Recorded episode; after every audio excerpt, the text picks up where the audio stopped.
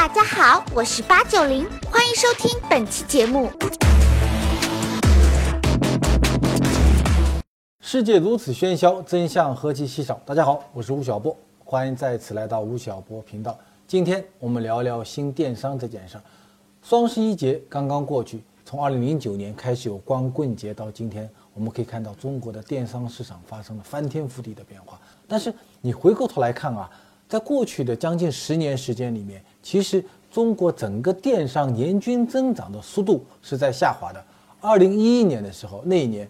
中国的电商复合增长了百分之七十四，但是到了今年呢，数据大概在百分之十八到百分之十九左右，也就是说，真的也进入到了所谓的新常态。然后，整个在电商领域中，流量获取的成本越来越高。前两天呢，碰到一个阿里系的老总跟我讲说，今天像阿里、京东这样的电商平台，获得一个新的购买用户的成本。已经达到一百二十块到一百五十块左右了，所以在这样的新的环境下，有人提出来，哎，好像电商已经不存在了。我们呢，今天开始要谈一个东西，叫做新零售。然后呢，很多新的模式开始出现，比如说出现了微商，出现了自媒体电商，出现了种种线上和线下结合的新零售模式模型。今天我们请到的一个嘉宾呢，他在过去几年里所做的。这一个新电商的模型叫做社交电商，在我看来，社交电商也是过去两年里中国电商领域中一个非常具有成长性的一种模型。但同时呢，也引起了很大的一个争议。我们今天请到的是云集的董事长肖双烈，欢迎双烈。大家好，谢谢。就零三年淘宝才刚刚有嘛，支付宝才刚刚出现。你看，零三年到今天已经是十四年。十四年时间，哎，少磊，如果我问你啊，十四年里面你做电商，到今天，如果你说最大的那个变化是什么？那最大的变化呢是搜索这项技术，它带来了资讯生产方式和获取方式的变革，随之而产生的呢就是搜索电商。嗯，所以呢，我们今天谈电商，绝大多数的电商是搜索电商。嗯，加。一小部分的智能推荐，嗯，但是今天呢，在移动互互联网的这个环境下，我们会发现，百分之九十五甚至于更多的资讯，它并不是通过搜索的方式来连接，对，而是通过社交的方式来连接。如果说我们拿呃阿里、亚马逊去对标 Google 和百度的话，那么今天呢，微博、微信可能会在对应一个新的社交型的电商。其实社交电商呢，如果简单的从字面上来解释它，社交解决的是资讯的。精准的、高效的连接，我就问你，比如说你零三年做电商，那时候做香水是吧？对，小野香水。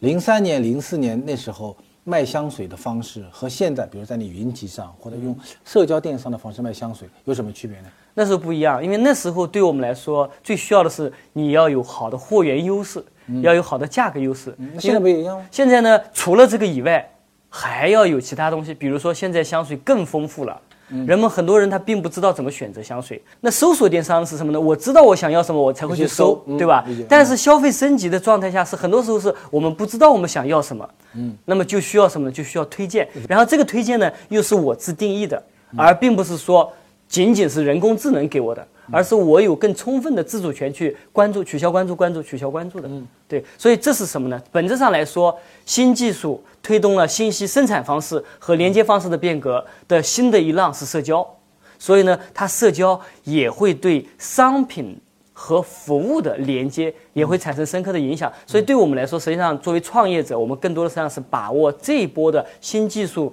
带来信息生产、信息获取方式变革的机会的。其实你。你你咱们做云集到今天也就两年半时间，对，比吴晓波频道还年轻一年，对吧？所以一个特别新的一个物种。那么如果从二零一五年，呃年初你开始构想做这个新的平台的时候，当时那个图是怎么画的？就是你现在做云集和你原来做小野呃香水做在淘宝上开店的核心能力发生了什么大的变化？那我觉得当时呢，一方面是自己对于这个呃呃自己企业的转型，我们是有比较大的这个内需的。嗯。那当然，除了看到说资讯获取方式在变革，对吧？还看到了一个点，就是说互联网带来了协作方式发生了深刻的变革。嗯。在英语教育领域，原来是新东方提供给那个学员这个英语教育的服务，但是今天是什么呢？互联网公司加个人，提供。在出行领域，原来是出租车公司，嗯，啊，提供中中型的还是小型的还是大大型的，他们在提供消费者的服务，对吧？但今天是什么呢？个体加互联网给消费者提供。我们再去看住宿，原来是呃这个洲际、万豪、汉庭、如家，对吧？他们在提供住宿的供给。但今天我们会发现协作方式变了，是个人的闲置的房产，加上互联网公司，提供给个供给，个体是自由的，它跟互联网，它跟其他的要素在云端协作，就可以提供 C 端的服务了。所以这个也给我一个很大的启发，就是这种共享经济在各个领域都带来了巨大的变革和推动的力量。那么它在零售领域有没有这样的可能性？然后我分析了一下哈。零售领域，大家今天都在谈新零售，我那时候也在思考什么叫新零售。那新零售今天呢？巨头们在做的是传统线下商业零售、商业地产零售的改进，嗯，让他们更好的体验、更好的环境。现在要打穿。但是呢，我看到的新零售是什么呢？不是基于一个物理场地，而是基于零售的其他要素。那最重要的要素，从我的角度来说，就是什么呢？零售里面的参与者。这我之前也是中小卖家，所以我是切身的体会。嗯，他们经营了三年五年的网店，他们有专业所长，有专业知识，他们有很多客户的积累。嗯，但是现在呢，他们有很多闲余的时间。当然，每一个我们的这个网店的店主，他们都希望获得体面的收入，对吧？但是他们有没有插上移动互联网的翅膀？谁来帮助他们插上移动互联网的翅膀？线下零售啊，这些年。首先是增量被电商拿走了，嗯，然后现在呢是存量也在不断的被拿走，嗯，这三十多年来的科技进步啊，其实呢又带来了一个巨大的社会问题，传统就业机会在快速的消融，嗯，新的服务业还没有跟上来，机器人替代，这个咱们走高速公路啊，ETC 一出现，一半的人下岗，现在我们在南方的很多城市啊，我们去餐馆。点菜不需要点菜员了，自己扫码就可以点菜。很多专家学者说，未来百分之九十八的人，百分之九十九十八的人没有存在感。但我不是这么悲观的哈，我认为新崛起的现代服务业会解决大量的就业，让更多人拥有存在感。所以云集能够帮到你讲的这些想要赚钱、有点零售经验、对，有点闲散时间、对，想要体面生活的这帮人，对，你能够提供的工具是什么呢？我们提供给他的呢是整个一个零售的解决方案。嗯，我们可以对比一下一个大家都比较呃呃认认知的就很清楚认知的一个商业模型，就是呃出行领域的电商，大家就想到了滴滴打车，对吧？滴滴的模型是说 A 和 B 的结合，A 是什么呢？我花几十个亿甚至于上百亿来整合需求，然后呢，我把它共享出去，共享给谁呢？共享给能够提供服务的生产要素。所以呢，每一个滴滴上面的车主提供的是闲置的车辆、闲置的技能和闲置的时间。好，五年六年的时间，整个出行行业就变了，对吧？那云集我们能提供什么呢？我们如果说我们继续去整合流量，共享给有货的人，这这条路已经行不通了，肯定走不通。所以我们的呃方向是倒过来，嗯，云集来提供几十个亿、几百个亿的生产要素，也就是说商品。物流等等，克服这些生产要素的聚合，然后把它开放给谁呢？把它开放给那些在垂直领域有专业所长、有兴趣爱好、有闲置时间，然后希望获得体面收入的人。啊，我们就要提供六个云的服务。六个云服务。你呢？开店原来是要花十万、二十万的货币资金的投入的，我把你降为零，你不需要一分钱的投入。然后呢？你原来经营一个网店，你每天工作十个小时，要做七八件事儿。今天呢，在我这个平台上，你要专注，你只需要工作五个小时，然后只需要做一件事儿。嗯，这个东西怎么实现呢？就是我们把大量的整个零售的后端的这些要素，嗯，把它呢结构化以后，变成云端的供给。我举一个例子哈，我们刚刚呢，这个前不久我们在卖 iPhone 叉，啊，我们进了两千台 iPhone 叉，啊，照理来说，我最多让两千个。那个那个愿意卖手机的人来卖，一个人分配给他一台，然后让他们去卖，对吧？但是事实上，我 iPhone 叉上市的时候，有十万个人同时在卖它。嗯，你看这个商品的效率是不是变得极大提升了？嗯，我们把商品变成了云，就像水电煤气一样，按需供给，不需要买断，不需要拥有所有权，再拥有销售权。嗯，第二个呢，我们把这些优质的商品的就是传播素材，因为因为这些优质商品它在互联网上流动和传播，它要变成资讯才可以，对吧？它要变成文字、对，要文案、图片、图案、视频，对吧？对对我举一个例子，假如说宝洁出了一款新的洗发水，嗯，它在泰国投放一支广告，在日本投放一支广告，在中国投放一支广告，他为什么要投放三支广告？因为不同的人群要有不同的沟通方式，对不对？对但今天呢，在社交电商的平台上，什么都是共享的。我们动员了最优秀的那些明星店主，生产了上千条素材，我们可以做到 A 小区和 B 小区投放的广告都不一样。那他能他能赚到钱吗？我呃拍了一张香水的照片，传到你云集的云端的时候，那这个呢？分人家使用一次的话这个我能我能这个分两类哈，一类呢是知识盈余的人，他是喜欢写评价、写分享的人。嗯，还有一类人呢，他就说哇，我一生产素材就有五千人、一万人来下载，这一类人呢，去说是需要给他利益的，因为这个可能会成为他的工作。对，嗯，那我刚才说的这是第二个云，嗯，如果这两个东西都给到那个有零售力量的那些人的话，那整个零售会发生巨大的变革。还有什么云？仓储物流变成云。那也很重要。对，我记得我当年啊做活动，一天发了五千个包裹，平常发两千个包裹，那一天发了五千个包裹，结果我自己也会去参与打包，打到后来人站起来脸前一黑，呃非常辛苦。但今天呢，你今天是在云集上开店，你是卖了十单，还是卖了一百单，还是哎卖了一千单，对你来说都是零负担。我们把仓储物流企业但会提高它的成本吗？呃，降低它的成本啊，因为它有规模效应，所以这种呢我们也把它解决了，供应链也变成云了，嗯，就像阿里云的那个存储和计算，供应链也变成云了。还有什么呢？东西卖完以后，总有满意不满意，有售后的问题。对，售后原来是你要请客服的，比如说吴老师，你也开了一个网店，我也开了个网店，你有三十个客服，我有二十个客服，那咱们彼此是忙的时候忙死，空的时候空死，彼此不相往来的。但今天呢，我们的客服是云端的客服，您这个店主今天做了很多生意，所以你相应的售后知识就需要比较多，这些客服就都属于你。那么明天你说我要带孩子去做雇做夏令营，我我要我要停止半个月不经营我的店铺，你就没有那么多交易，所以那些客服也就会去照顾其他的那些商家去了，客服也变成了云。当然还有很多，你看这个培训，你说如果去销售一只一一件商品，商品的这些它的特点以及它适合什么样的用户群体，这是需要培训的，对吧？培训在今天云这个云的这个零售平台上，它也变成了什么呢？变成了云。嗯，包括我我要说的那个这个它的集成哈，就是 IT 的集成也是云嘛。大家可以可以往前推算一下，苹果的第一代移动互联网产品是什么？是 iPod。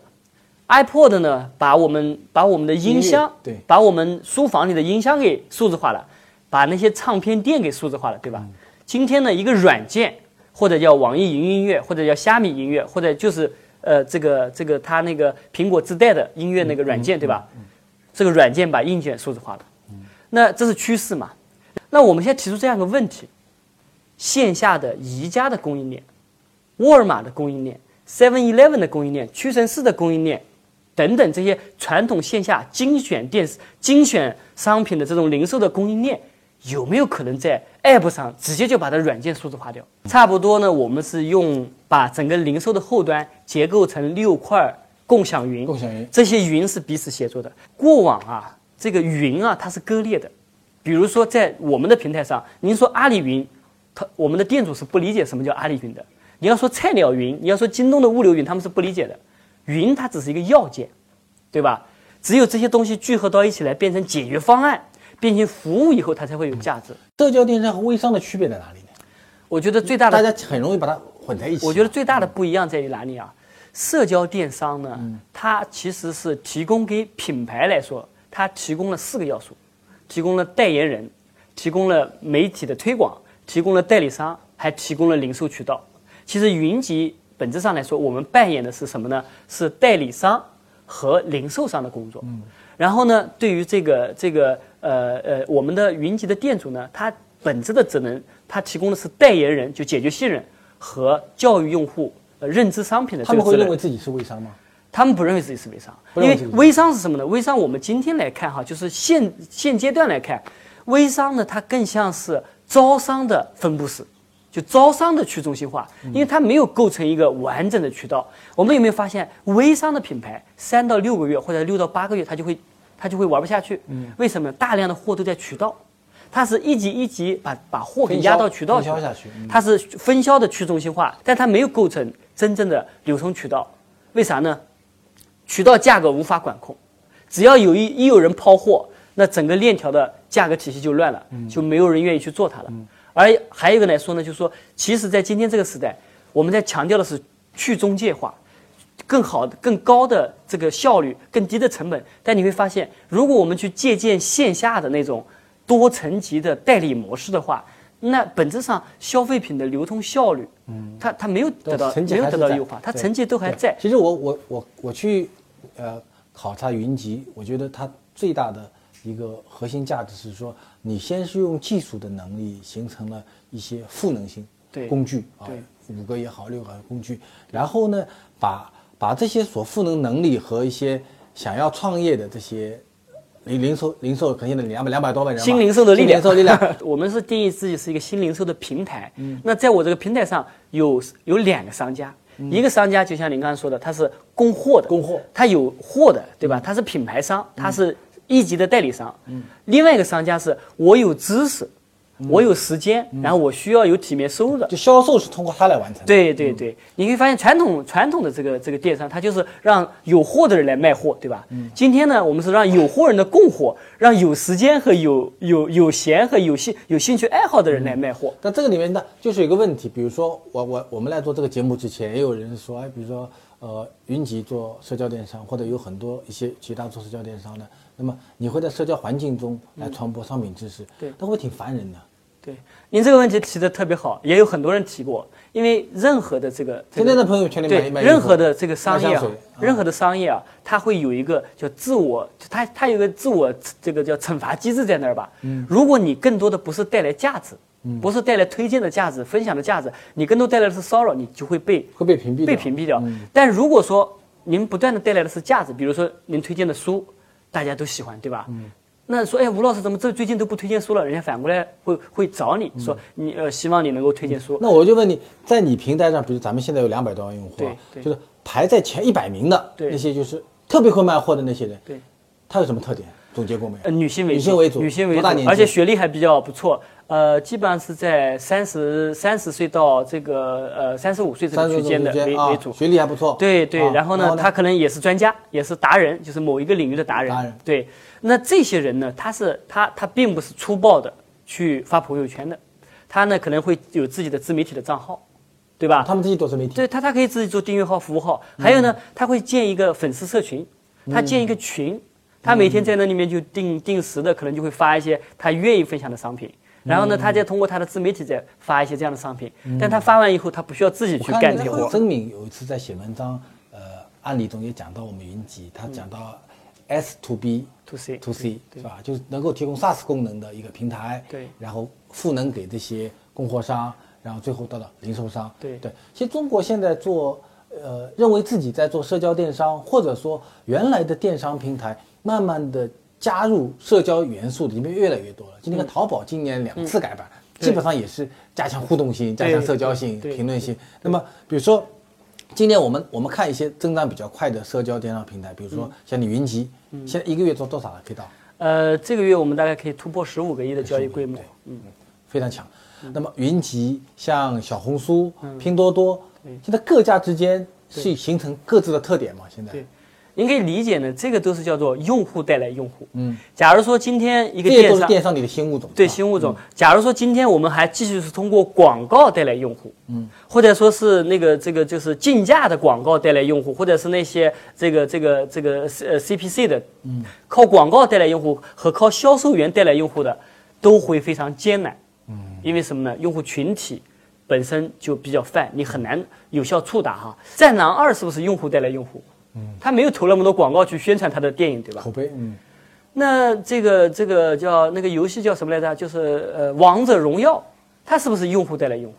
刚才您说的特别有道理，拼多多还有云集，我们都是什么？我们叫用户带来用户。我们在做的呢，本质上叫做社会化推荐，因为其实呢，你的用户其实是你如果说是一些相对比较忠实的粉丝型的用户，他其实更应该呢成为你的会员，成为的你的媒体，成为你的渠道。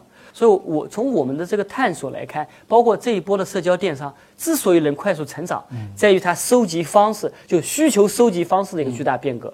供应链端，假如说我们来对比，比如说小米生态链，比如说拼多多，比如说我们，你会发现这三家有什么不同的地方哈？哎，你会发现供应链端，小米生态链是做的可能是最有深度的，嗯，它整个就改造了商品，对吧？它可以做到九十分，但它前端的需求收集呢？还是门户时代，嗯，那门户时代还是门户时代，货架式流量获取，对，还是货架式。那云集呢？我们的需求收集是会员带来的，我们可以呃打七十分，我们谦虚一点哈。然后供应链端呢，我们在做这个极致精选，就是这个电商品牌也好，还是线下品牌，我们主流品牌我们极致精选，嗯，这个呃创新品牌我们也在做极致精选。完了以后呢，我们还精选优质的生产制造型企业，产品选择和供货能力比对我们比强很多我们比拼多多的发散的，就它是开放的它不考，虑这个问题。它的供应链端是众包的，我们的供应链端是中心化的，是中心化。我觉得我们的中应我们的供应链整个供应链和服务商品端呢，其实就就跟京东、跟小米其实是类似的，对吧？但我更我的开放性，我的开放性比小米要开放，比京东要更精选。比如说你云集啊，两年跑得那么快啊，我如果是淘宝，我是京东，我是唯品会的，我会想这个问题嘛？对就是你你现在所形成的社交能力，他们现在他们现在在供应链也好，货也好，各种赋能能力它都很强。对他们有没有可能同时以插件的方式，嗯，在京东上面，在唯品会，在淘宝上面、天猫上面，插件的方式做一个呃云集类的产品呢？因为货都有嘛，它供应链都完整，是吧？你所能提供的六个云端的服务，嗯，理论上讲，嗯，逍遥子、刘强东同学、沈亚同学，他们都能提供，他们有可能吗？把你的能力变成插件式的东西，然后他们他们本身在社交环境中的传播能力、流量能力比你更大，会面临这问题吗？呃，那我觉得呢，对于主流电商平台来说呢，他们也有这样的机会，对啊，很好的朋友对啊你也淘宝出来，对。淘宝淘宝打出来但事实上是这样，啊。就是仅仅说我瞄准那个方向，但是差之毫厘，失之千里，因为这中间有很多要素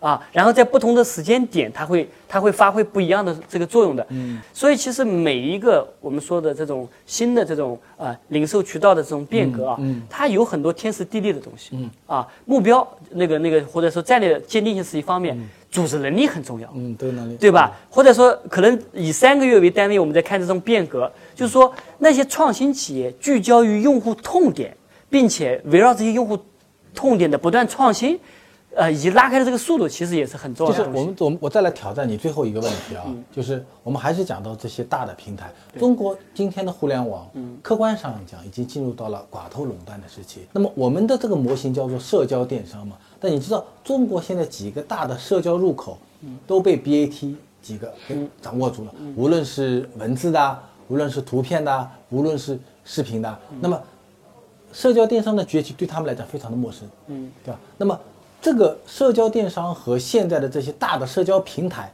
之间的关系，嗯，在你的思考中，你认为是怎么样的？比如我过两天我会见到张小龙，如果你有什么有什么需要给他提的建议，从你一个社交电商两年来运营来看，要能够给提他的建议，那个东西是什么东西？那个如果从平社交的平台的角度来说，我觉得它应该是滋生万物的，对吧？你我我们我们看到今天啊、这个这个掌握在中国真正掌握社交这样的基础设施的，呃，是这个腾讯，对吧？那么在它上面，你可以发现它它战略协同了非常多的合作伙伴，有京东。有美团，有滴滴，有还有等等很多其他，比如说音乐啊、视频类的这个。所以呢，对于一个这个底层平台来说，它更重要的事情实际上是做成做好它底层平台的这个这个用户价值和体验。相信呢，对于这个呃这个今天已经都是五六千亿美金的这样的公司来说，他们更应该做的是这个，就像这个这个 p 利马说的，就是薄薄的要赚取薄薄的一层宽广的利润，而不是说你指望你的几万员工把全社会要做的事情都做掉，这不可能嘛，对吧？所以我觉得呢，在这个一个社交平台上，我们应该去鼓励创造社会价值、创造行业价值、创造消费者用户价值，而且能够不断的让用户体验能够得到升级的这些垂直平台的战略协同。肖商烈是中国电商的一个老兵了。二零零三年，他开始在淘宝卖香水的时候，当时全中国做电商的人大概不到五十万人，也没有人想到这会是未来自己的一个事业。那么到今天，我们看到云集两年突变式的发展，给到我们很多的启发。然后呢，你会发觉说，任何一个创新和变革的发生，都是让人非常的陌生，然后觉得非常的产生不适应感。不但是整个社会舆论会产生不适应感，甚至平台本身，甚至销商略自己本身都会产生不适应感。但是这种不适应感和创新，恰巧是推动中国商业进步的一个最重要的力量。我们相信，在通过各个。社会力量、资本和消费者不断的迭代和成熟的环境下，在明年我们仍然会看到电商新的模式的创新。